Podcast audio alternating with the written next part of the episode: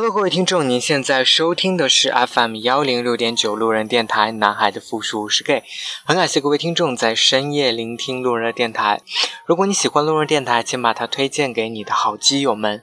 如果你想跟路人有进一步的互动，可以关注路人的微信公众号。那联系方式呢，都在节目简介当中。路人期待与你们的相遇。那今天呢，路人依旧请到了老酸奶来跟路人一起合录这期节目。Hello，路人电台的听众朋友们，大家晚上好，我是酸奶。好久不见，就感觉最对对啊，就是最近一直没有约到你，所以大家都还蛮想你的，你知道吗？就是很多人留言，是的，很多人留言问说，哎，怎么最近都没有听到跟老酸奶的啊、和和老酸奶一起录的节目？我想说，嗯，他最近比较忙，然后也抽不出空来，所以今天难得抽出空来，就跟大家一起来聊一聊。聊酸奶最近遇到的一些，就是说怎么说呢？遇到了一些这个爱情的困惑。对你，你你这段恋情大概开始了多久？就不能说是恋情吧，因为还没有开始这个故事。那我先来讲，就是说最近都在忙些什么啊？就是说最近的话呢，是打算换工作跳槽，所以在忙着面试啊，还有现在目前手头上的工作。你又跳槽？什么叫又？我已经两年都没有跳槽了，好吗？好，所以所以所以跳槽的目的是为了升职加薪嘛？对啊，升职加薪，然后本来也是想说啊，目前认识的这个人呢是在北京，然后如果换一个工作的话，可以去北京见到他，啊，跟他在一起就不用异地了，也有这个想法。当然，这只是很小的一部分的原因。说最近在忙这些事情，然后呢，今天路人来找我录这期节目啊，然后他本来是想跟我说聊一聊面基的这些事儿，那我就跟他讲，面基这是我大学时候干的事情，我已经多年没有面基了，我不要来聊这个了，来聊一聊最近就是说这种比较现实的问题啊。那今天就想跟大家说，呃，很多时候在谈恋爱或者在结婚的时候啊，都中国都有一句古话叫做门当户对，我觉得这句话到现在呢依然是适用的。对，我想在这里说的不是说门当户对，是说啊，一定就像真正的大家意义上的那种门当户对一样，而是想说就是你们两个人的这个背景啊，还有工作的状态啊，以及对未来的期望这些大的方向应该是要一致的，甚至你们两个人的这个工作的习惯，啊然后赚钱的方法都应该是比较类似的，两个人才能比较和谐的在一起。那具体说到这个故事呢，就是我现在遇到的这个故事。呃，听过我们的节目的同呃同学们呢，都知道我是一个非常努力的赚钱的小兄弟，对不对？然后呃，我家不是富二代，也不是拆二代，也不是官二代，所以的话呢，每天都在苦逼打工赚钱之中。然后每次就是为了多赚那么一点点钱，四处漂泊流浪。然后目前认识的这个小朋友呢，就是哦，我刚刚认识他的时候还还好，然后他自己呢，就是说家里条件呢蛮好的，然后所以呢，工作的话就只找了一个就很凑合的工作，自己赚的钱完全不够自己花，然后的话呢，就是说每次都是在问家里要钱，然后呢想买什么想干什么都在跟爸妈讲啊，没钱了，我要买这个，我要去哪儿了。对，爸妈还在给他钱，但是最近的话呢，就他家里发生了一点事情，然后现在家里的情况变得很差，呃，不是说差到卖房卖车这个地步，但是已经快了，就是说家里呢已经没有这种大的收入来源了。对于他来讲的话呢，就是他他就觉得不好意思再问家里要钱，而且家里的情况呢现在确实也蛮差的，就爸爸妈妈就希望他不要再待在北京啦，然后就回到家里去，在家里上上班，然后的话呢，呃，不能说帮家里减轻负担，最起码家里可以不用再给他钱花了，就这样子。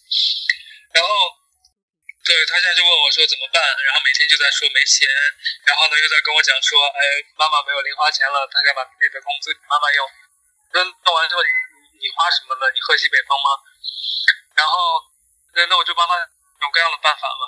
然后我爸，我说哎，你可以换一换工作啊，工资高一点的工作，也有这个呃那个背也背背景，也有这个一年的工作经验了，换一个好一点的工作不是一个特别难的事情。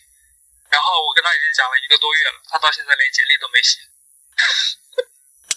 我已经拜托过很多人帮，就是我已经跟别人都讲好了啊。比如说我拜托我认识的就是啊一个大的酒店的销售总监，我说哎我有一个很好的小朋友要介绍给你，你看一下你们那个公司里面有没有适合他的像公关啊这样的职位他可以做的，帮我推荐一下吧。人家都已经答应我了，说好，我就让他写一份简历。他他从上个月一直拖到现在都不写。然后呢？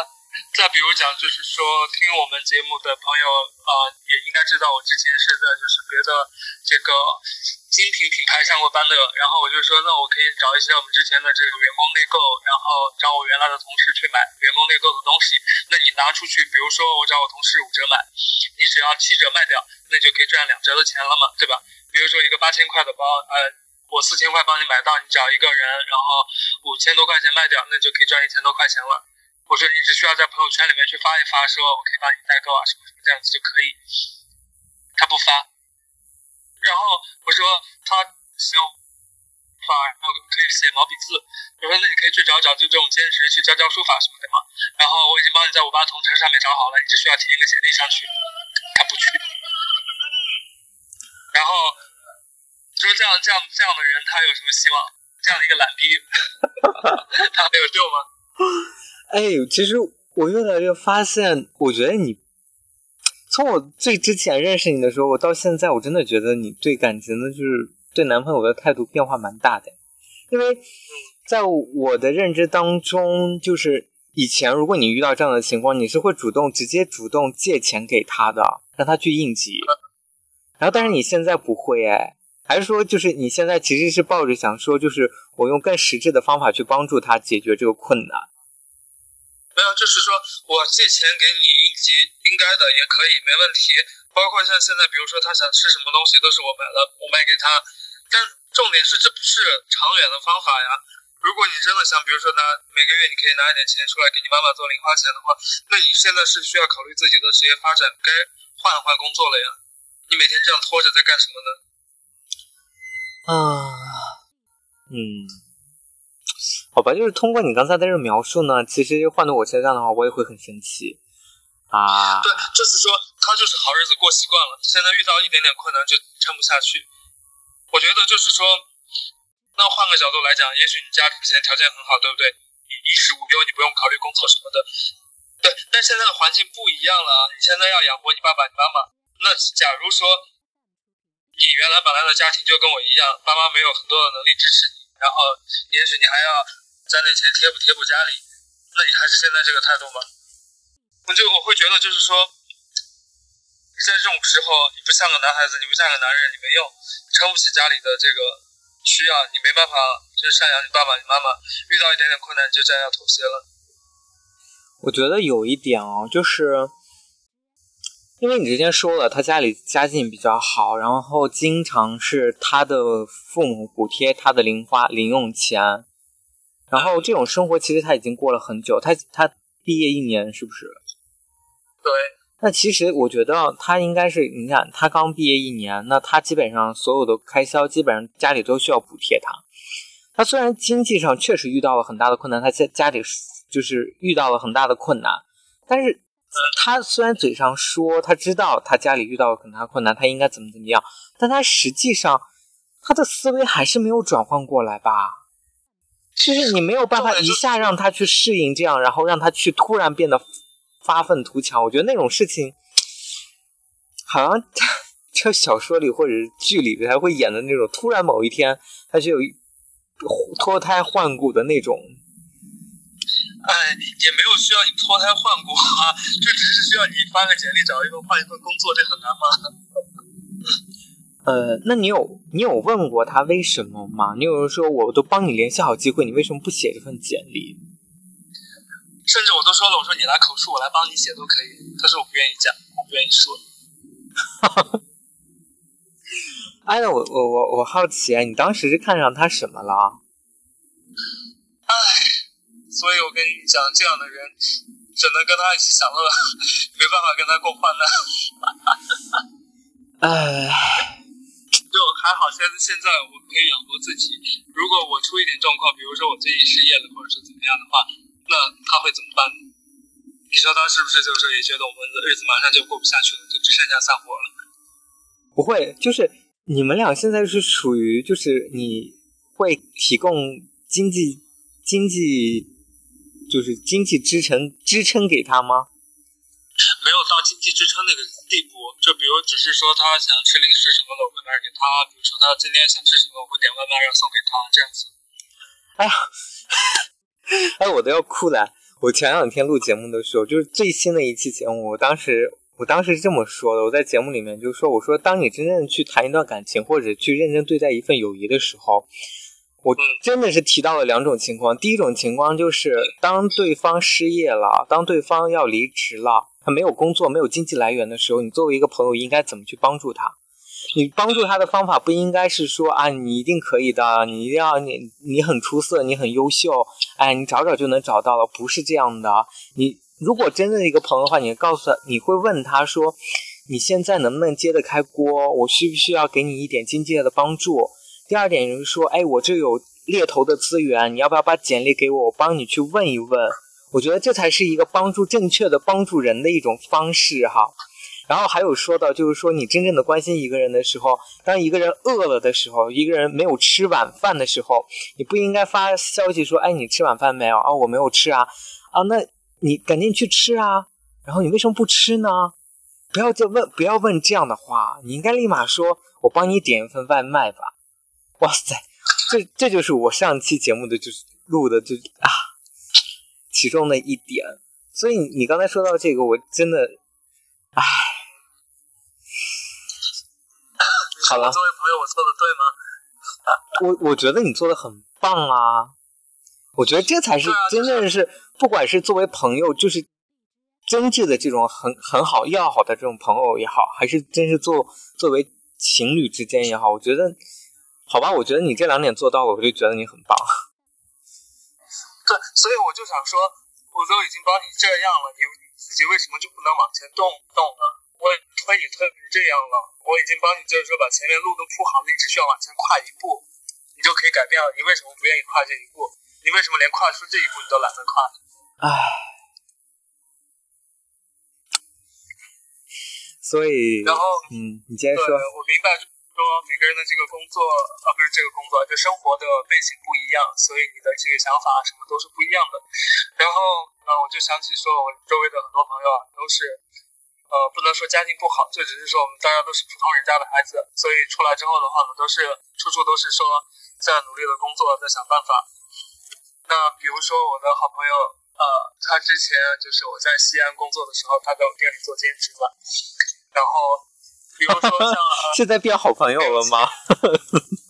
不是啊，不是我讲的那个，讲的讲的是我的朋友，他在西安的店里做兼职，然后比如说啊。每次陪客人去交钱的时候，他就会问客人：“啊，先生，你有没有会员卡呀？就是说你没有会员卡，那我我有个不好意思的请求啊，你能不能把这个这次购物的积分寄给我呀？就拜托你帮帮忙。”然后客人一般都还蛮大方的嘛，说：“啊，反正我不要积分，寄给你们。”对自己靠这种商场的积分还可以换点东西，给自己换了一套锅，换了一套化妆品什么什么的这种，然后然后就会想各种各样的办法说我们来赚钱或者省钱，但是。像现在这个小朋友，他怎么就这样呢？唉，没吃过苦。我觉得就像你说，就像呃，我跟我的另外好朋友啊，Benny，然后那个时候我们俩刚大学毕业的时候，就刚刚入职的时候都很穷，所以经常有各种各种时候需要，就是说省点钱，或者说需要用其他的方法。不能说骗点钱啊，就带引号的骗点钱。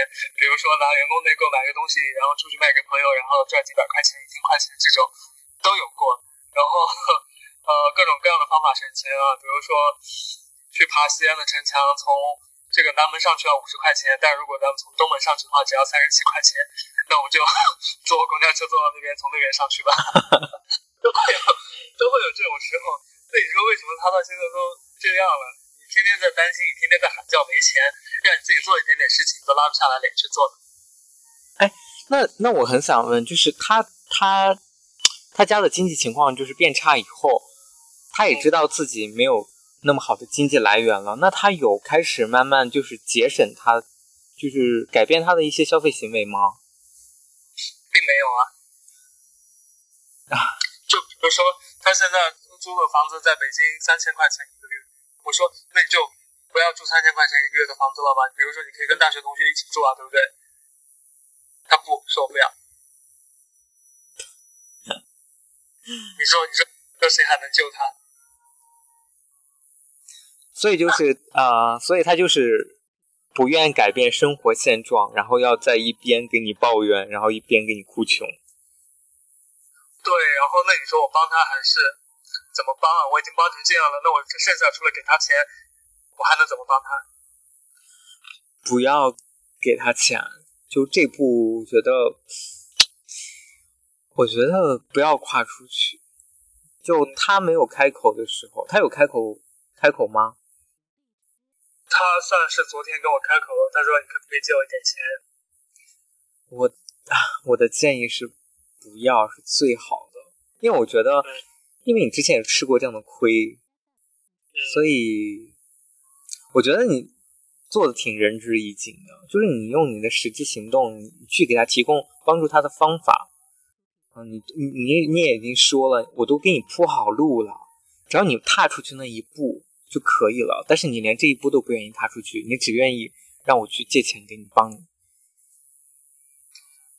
唉，所以比如说，嗯，你说。说我说就是，其实你想赚不到大钱，但是赚赚零花钱这种方法还是很多的嘛。比如说像我去年哈哈在朋友圈里有一段时间发过说，对，啊、有员工拿领带可以卖一卖，这个你看到过吗？看到，对啊，对啊，就是找我好朋友，她男朋友在另外一个品牌上班，然后他们有员工内买，就很便宜，一条领带一百块钱，然后拿出来二九九卖掉，那一个领带可以赚两百块钱，然后卖了五六条领带，那也有一千块钱，这样就就是虽然不是大钱，但你做了几天的零花钱还是可以的嘛，对不对？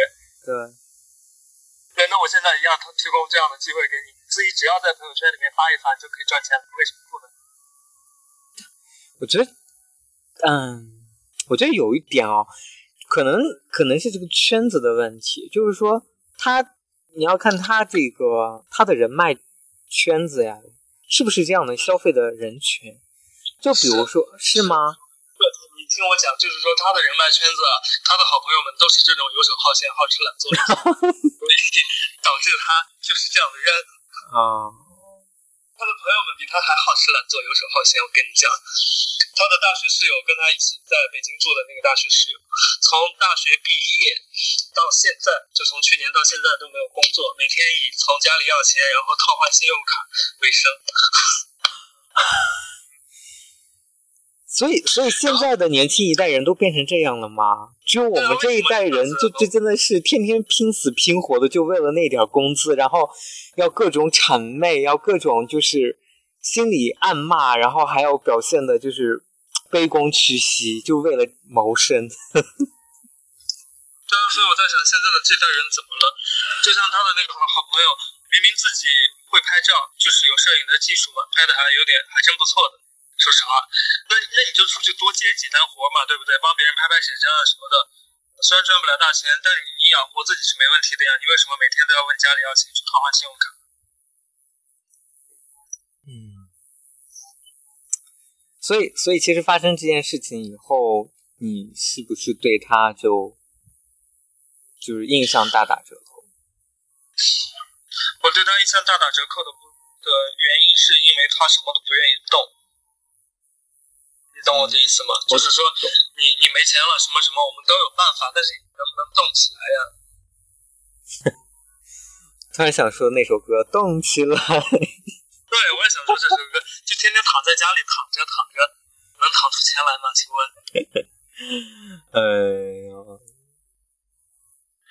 哎，没办法，没办法，看来这这如果他再这样的话，这日子是过不下去了。哎，所以所以你知道，就是我之前特别特别不理解，就是我我最近也逛豆瓣嘛，就是我发现最近豆瓣的交友帖子们就会就会非常多的条件，嗯，就是他会写到你要求到你的身高、你的学历，他会要求到你的这个啊、怎么说呢？就是包括你的工作，所谓的这个工作，然后他也要要求什么，就是三观很正呐、然后呃等等等等之类的。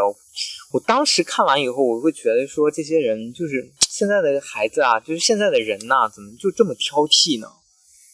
其实遇到一份感情都已经很不容易了，为什么又那么挑剔呢？后来再去想一想，我真的觉得，就像你刚才说的，那个门当户对其实挺重要的。当你当你真的没有门当户对的时候，你去谈一段感情，其实挺浪费时间的，因为你没有获得一个结果。对，而且你真的很累，你跟他怎么讲，他就不明白，他就不懂，他就不动，怎么办？他比你小几岁啊？不是他，你不要说他比你小，他九几年的，九二年的，九二年的，那就比我大一岁你不是九一年的吗？啊，比我小一岁。会不会算算数啊？哎呀，哎呀，我还年轻啊。对，你今年才十八岁，我十八岁。，就是我们貌美如花。对，哎，所以其实你最近考虑换工作，也是想要去换到北京吗？是想要靠它近一点？对我本来是想换到北京，而且我 offer 都已经拿到了，然后但是我考虑到别的一些问题嘛，所以就暂时没去。那我都已经在做打算，我在做准备了。那你自己有没有为我们以后的这个工作啊、生活啊、关系啊想一点什么，做一点什么呀？然后他每天就喊着，就是说，你知道吗？就喊着说，哎，我觉得现在做电竞行业很好，哎，打游戏赚赚钱什么什么，然后那种什么游戏主播很赚钱。我说那你就做呀，那那那你到底在干什么呢？如果你真的想做，那你就努力啊，你就做啊，你拿作品出来，拿简历出来呀，不做不动。然后他说，我觉得做网红很赚钱。我说那你就做啊。他他的他的外在形象就是就能能做得了网红吗？我觉得凑合勉强可以做吧，但是网红 我觉得他的希望好像还没你大哎。啊？我觉得他的希望应该还没有你大，为什么？因为我我我个人觉得，就是网红不就是如果想做网红的话，就是除非你真的有很精致的脸呢，如果你的脸长得就是中上的这种，其实你是要靠嘴的。对啊、对对啊，所以我觉得像你这种成为网红的概率还是比较大，对比我觉得比他会大一些。对，哎就觉得你不管干什么事情，你都要愿意去做，你都要豁得出去嘛，对吧？如果你想做网红，那你就现在开直播啊，你就开始刷人气嘛。就 不对，你应该这样先去整容好吗？这整容前又没钱，对啊快点做兼职攒钱去整容啊。啊，也是，天天叫他去健身，然后露肉，到时候对，然后呢，我让他去跑步，不去，干什么都不去。你说像这样的人有什么用啊？啊，那这样的话，我真的觉得在一起，就是你们俩真的生活在一起，其实矛盾也会很多。对，就是说，可能比如讲，我下班了之后，我愿意花时间我去运动，我去健身，然后平常有空的时候，我要想想事情，我以后准备可以怎么赚点钱，或者呃想想看最近有什么兼职啊，什么这种可以做做的。他呢，就每天就知道躺着，你买小龙虾给我吃。哎，小龙虾也不少钱呢，好不好？一斤还好贵呢。对啊，现在好一点的，一斤差不多都要快一百块钱了。天哪，所以他也挺不容易的呀，是吧？然后他自己赚钱，然后家里这样了，还要给你买小龙虾不 是给我买小龙虾，是让我给他买小龙虾。啊？好吧，吃小龙虾，你在这吃屎去吧！哎，所以其实，哎，其实你你对啊，我对还，想说一句话，嗯，你说因为我小小学的时候，老师骂我的话，你这样子你吃屎都抢不到热的，我跟你讲。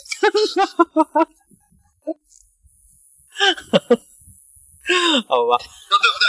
对，我完全同意。哎，那其其实你你会要求对方的工作吗？你会告要要求你会要求他说那工个作说你一定要赚多少钱，你一定要怎么样。但是我觉得你是男人，你是有责任、有担当的。既然现在家里需要你做出努力去赚钱，那你就去赚啊。也许你原来觉得钱不重要，钱不在乎，但现在它对你来讲重要了，在乎了，你就要动起来呀，对不对？嗯，懂。没救了。哎，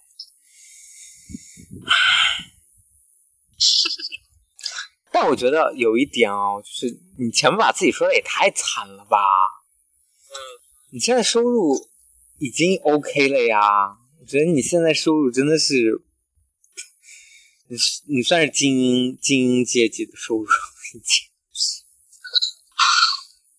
但是谁没有当年苦逼过的时候啊？哎，我跟你讲过，我说大学的时候，呃，一边要上课，然后一边还要做兼职，一边周末还要做家教，然后每天都在忙着赚钱，然后，对啊，像我觉得好像年代不一样啊，我们那个时候的时候，时候上大学的时候，一个月就八百块钱、一千块钱的生活费吧，然后，像他跟我讲上什么，他上学的时候，每个月家里都是给四五千块钱、五六千块钱。觉得时代真的是不一样。你你那你你当时你上学的时候就这样，怪不得你自己现在养活不了自己。你请大概懂了，就是，哎，那我问你啊，你有反思过，就是你以后不要再找这种小朋友吗？啊，就这种事情呢，是你自己。想说我找一个什么样的？哎，你知道，就是其实对我真的很，除非就像你刚刚说的一样，就是我在真有的时候就把所有的条件都列清楚。啊，所以我就很，我就很纳闷一点，你知道吗？就是你身边好的人很多呀，你身边很优质的男生很多呀，大叔也好，小鲜肉也好，我觉得比他出色的或者优秀的真的很多啊，你为什么会选择他呢？而且你俩算是网恋呢。对啊，那我那我我也不知道啊，我就没喜欢别人就喜欢他了呀，那怎么办呢？这种事情是你自己讲说我喜欢就喜欢，不喜欢就不喜欢的。如果你这样挑三拣四，就是说按照自己的条件去找的话，觉得那可那那就不是恋爱了，就是说你在按照你自己的模式找一个人嘛，对不对？好想说一句，你现在年龄也不适合恋爱了吧？哎，那不然怎么办？我的我的年纪不适合恋爱了，我的年纪适合结婚生小孩是吗？可惜我不是直男，谢谢。没有，我就想说，你就找找一个成熟一点的，还是然后找找小朋友。不需要，谢谢。其实我见过，就我觉得是这样的，就是可能你遇到的人不太一样。就我我遇到的小朋友，我有见过很努力的，我有真的见过很努力很努力的，就是。就他，我觉得他过的日子就是，他是那种，他能够就是富裕的时候，他能够花钱去吃一顿几百块钱的自助，然后他穷的时候，然后他穷的时候，他就会拼命的，然后当家教，然后努力赚钱，他就是这样的，就就就，我觉得真的不能说是这一代人的，就是年轻的这一代怎么怎么样，我觉得可能还是分人，真的是分人，嗯，对，对，然后我。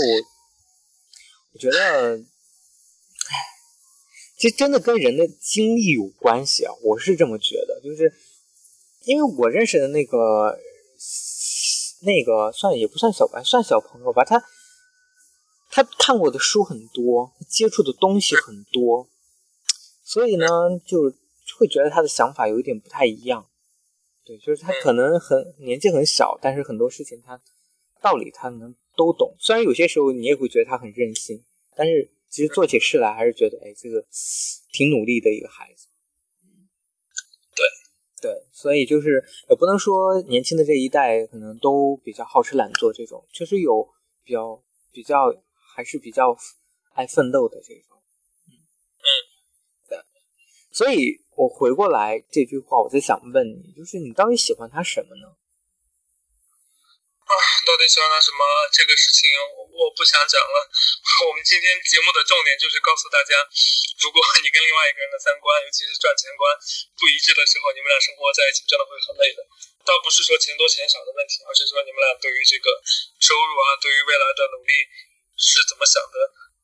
嗯，如果是觉得靠两个人的努力就可以一起奋斗走下去的话，和他躺在那边，你每天就推他是不一样的。嗯。大概，然后呢？嗯，对，就是想在节目里提醒大家，各位小朋友们，然后在谈恋爱的时候眼睛要放亮，再不要遇到这种，唉，难听话叫渣男的这样的人。哎，其实我觉得，我觉得就是遇到事儿才会发现，就如果他家没有这样的家境的话，其实他过的还是养尊处优的这种生活，其实你你也不会发现他有这样的一面。你会觉得他的生活照常是这个样子的，他也不会体现出他现在生活很拮据的这个窘状。所以你也不会很清楚的认识到他。只有真真正遇到事儿以后，你才能去反映出这个人他到底是什么样子的一个状态，然后你才能看清一个人。对，而且在当他面对挑战、面对压力的时候，他会怎么办？他会逃避还是会往前面？对，所以就说就是可能还是时间能够去校验一个人。对，然后呢，就真的希望大家都能够遇到和自己一路前行的这样的人，他才会陪着你一直走下去。哎，那你有想过以后怎么办吗？以后啊，就再看呗。就如果说他还是这个样子，他一点努力都不愿意做的话，我真的救不了他。所以就散了是吗？不能说散了，就是说，那你自己看吧。我借钱可以给你，可以，而且这种借都是不打算还的。那我借你一次、两次、三次、五次，你你准备借到什么时候啊？你张开口，张口一次容易，两次、三次之后呢？如果你说真的，你已经习惯了，就是说没啊，我这个月又没钱了，给我点钱吧。那我们的关系现在算什么呢？对啊，就是你你你是想去再再去把这个事情，然后再发生到这样的一个情况下，然后再去校验他到底是一个面对这样的情况，他到底该怎么做选择？对，好吧。好了，那其实我觉得刚才，所以今天这期节目的主题呢，就是像老酸奶说的一样，就是给在座的各位听众讲述一下，就是真的三观很重要，三观一致很重要，然后要找到一个能够一起努力的，然后一起有一种生活目标的，然后不要说一个人他的目标是什么什么样，另外一个人目标是什么样，两个人。完全南辕北辙这种，那其实两个人就算走在一起也会很累。对，还有就是老话，莫欺少年穷。年轻的时候穷点或者说没有钱都没有关系，但是你真的是要有上进心，而且要有责任感。如果你每天就这样拖着的话，没用的。嗯。所以听众朋友们，如果你自己是个没有上进心的人的话，那请你现在开始有上进心起来，好吗？对，然后我再补充一句一句话，就是我。好像是来上海之前看到的一句话，叫说，嗯，如果你选择前半辈子不吃苦，那你这一辈子都要吃苦；如果你选择前半辈子吃点苦，多吃点苦，那你可能后半辈子你就少受点罪，或者你能尝到点甜头。好了，那个对，然后今天呢就跟大家分享这么多，然后也希望就是。因为咱们的听众都是一些啊，可能还在大学或者是还在高中的这些小朋友们，所以希望你们在年轻的时候多努力一点。其实现在回想起来，我我承认我我觉得我的大学挺荒废的，就我承认我的大学其实我的专业课学的很差，我可能把大把的时间都花到了去看别的书啊，或者是哎，反正就是没有去学我本专业的事情。以至于到现在，我真正的工作以后才发现，其实可能之前的大学里面，如果多用点心的话，可能会比现在会更好。是的，我也有同样的感觉。所以，如果听众朋友们你还是小朋友，还在读书的话，真的多用点心花在学习上面，提升自己的能力。当你自己能够不依靠任何人，就好好站在这个大地上，站在这个世界上的时候，你才有资格跟别人谈情说爱，跟别人谈条件。对，然后我想再再补充一点呢，就是既然都说到这儿，我想说，并不是你们所有，并不是咱们所有人都都能够遇到找男朋友都能够遇到像老酸奶这样的，就是我刚才说的，当你有困难的时候，他能够给你提供解决方法，他能够给你铺一条路；当当你有需求的时候，他能想想方设法的去满足你的需求，而不是说一些很客套的话。然后就安慰你的话，这样其实是根本是没有用的。但因为我们真的是很难遇到这样的人，我相信有这样的人，像老酸奶这样的。但是其实我们在生活中确实很难遇到，所以遇不到怎么办？只有靠自己呀！遇到困难的时候，真的只有靠自己。没有那么多的人能够给你提供解决方法，能够给你铺路。好，那我们今天的节目可以结束了，可以做一个完美的 ending 了。好了，那今天这期节目呢就录到这里，再次感谢各位听众在深夜聆听罗的电台，晚安，各位听众。谢谢大家，晚安。